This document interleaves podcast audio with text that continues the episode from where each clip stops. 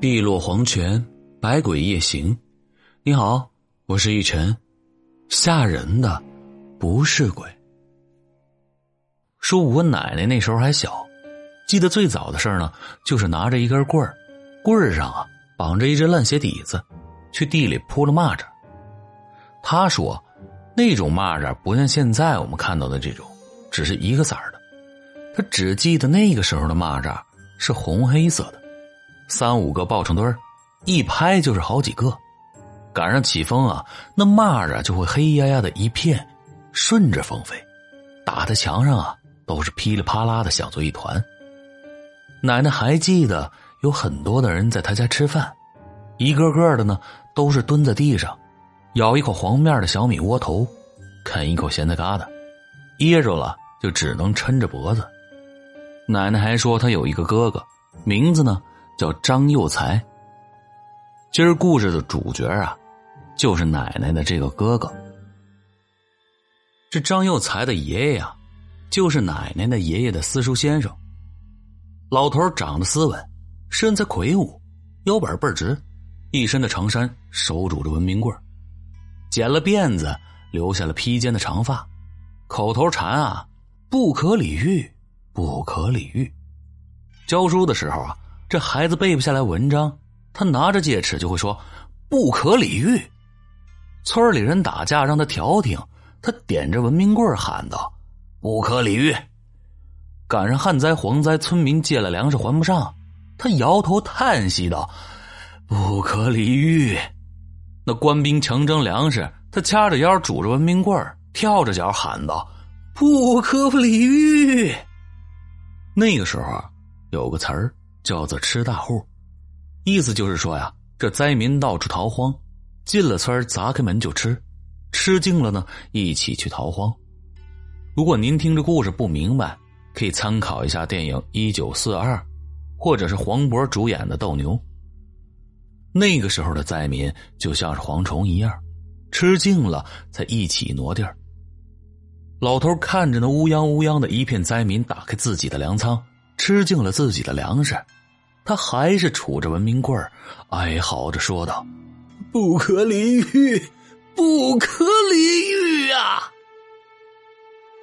奶奶刚记事儿的那年啊，经过了三年的旱灾，连着蝗灾，十室九空，那灾民就像蝗虫一样，成群结队的冲进了他们家里。把家里能吃的东西啊都吃得一干二净了，看着实在是没吃的东西了，这灾民才一群一伙的离开。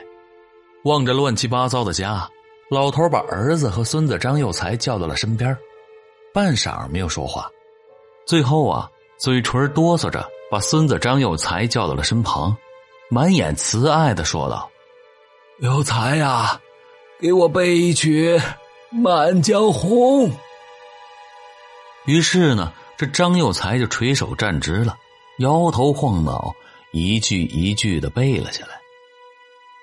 老头听完点了点头。张佑才第一次听见这老古板的爷爷说俗话。爷爷一边用手抚摸着他的脑袋，一边说：“忘了吧，这些东西会害死你的。还有我打手心让你记住的仁义礼智信，哼。”都忘了吧。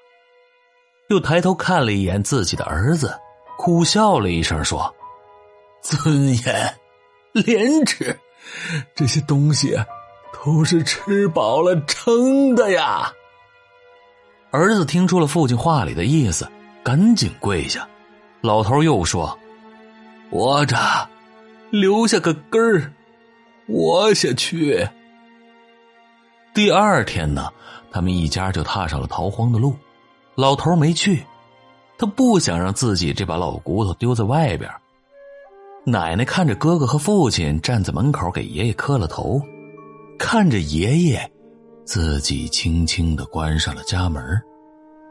这逃荒啊，就是一个淘汰老弱病残的行为，就是把人性变回兽性的过程。没有吃的，一切能吃的东西都让人给吃尽了。榆树都被扒了皮，一片片光溜溜的发着白光，四处看不见一丝绿色，哪怕是一颗野菜。老的、饿死的，还有有病的。一个个四五岁的孩子饿得不会走路，趴在路边哇哇的哭着，没人去管他们，他们只有向前走，在自己饿死之前，去找能吃的东西，砸开还有吃的人家的门，吃尽能吃的东西。还有就是抢，力气大的去抢不如自己有劲儿的。有的时候啊，一口吃的就是一条命，可是，一条命却换不来一口吃的。一家四口，不管是坑蒙拐骗，总算是没有饿死，拖着拽着，还好没有走散。那天晚上，他们走到了一处地方。父亲找了一处背风干燥的地儿，奶奶和哥哥张有才挤在了中间，父母在两边靠在一起睡觉，一肚子的菜还吃不饱，肚子前心贴后心，咕噜咕噜一个劲儿的打鼓，哪里睡得下呢？可白天走的累了，也懒得动，不知道是睡着了还是饿昏了，反正他们说昏昏沉沉的，就睡下了。半夜里，突然吹过了一阵冷风，把睡在中间的张有才给冻醒了。这张有才坐了起来，两眼无神，朦朦胧胧的看着远方。只见两个一寸多高的小人在地上蹦跶，身上发着蓝光，一晃一晃的，一边蹦还一边唱着：“张有才，张有才。”好吃好喝，跟我来！张有才，张有才，吃鸡吃肉，跟我来！这张有才伸出了手去抓，那两个小人一下子就闪出去了很远，依旧是在那里又蹦又唱的。他慢慢的爬起来，晃着身子，跟着那两个小人走过去，转过了一道弯。眼前猛地一亮，一个挂着灯笼的大院子，大门四开着，院子里点着灯笼，在院子的正当间啊，摆着一个大桌子，桌子上一盘一盘落满了鸡鸭鱼肉，而桌子的周围全都是人，一个个的面黄肌瘦，都瞪着眼睛，流着哈喇子，盯着桌子上的菜。想吃大席就进来。两个小人在门口一蹦一跳的唱着，这张有才像是着了魔一样，跟着小人进了院子。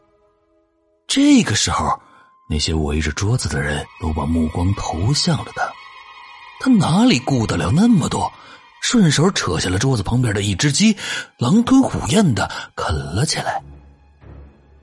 他已经很长时间没有尝到过肉的滋味了，香喷喷，油腻腻，一咬啊，满嘴的油，还来不及嚼上一口，就整个烂的吞进了肚子里。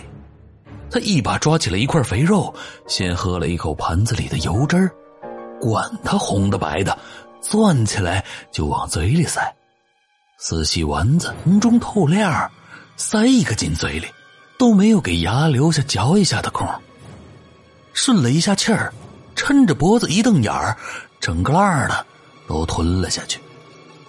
四周的人就那么盯着张有才看着，脸上都流露出了怪异的表情，但是却没有一个人讲话，也没一个人去管他。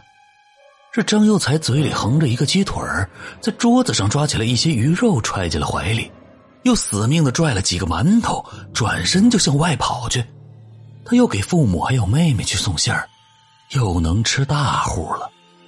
他跌跌撞撞的跑回自己睡觉的地方，先是摇醒了妹妹，又从怀里向外掏着那些东西，可他发现从那怀里掏出来的，竟然都是一把一把的泥巴。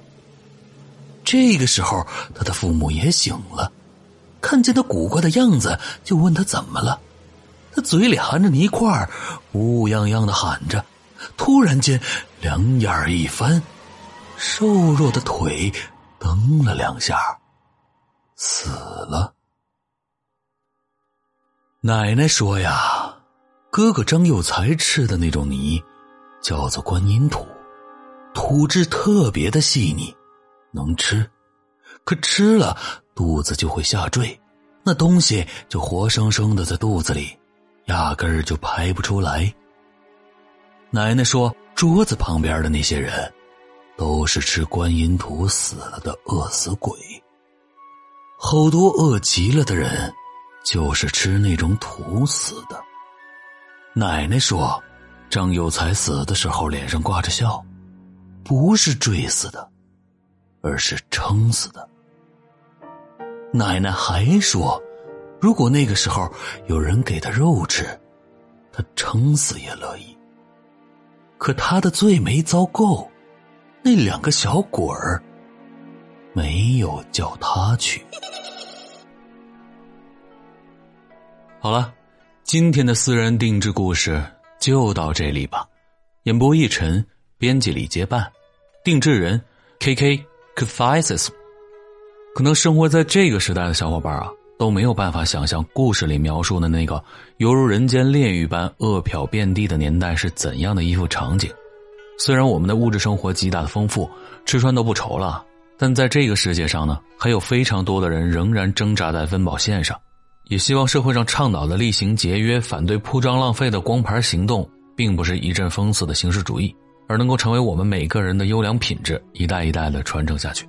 好了，下面这段呢，是我的听友情长美人计的亲身经历分享。我们村呢有一家开超市的，他家有一儿一女俩孩子。有这么一天啊，他跟好几个朋友一起约着去钓鱼。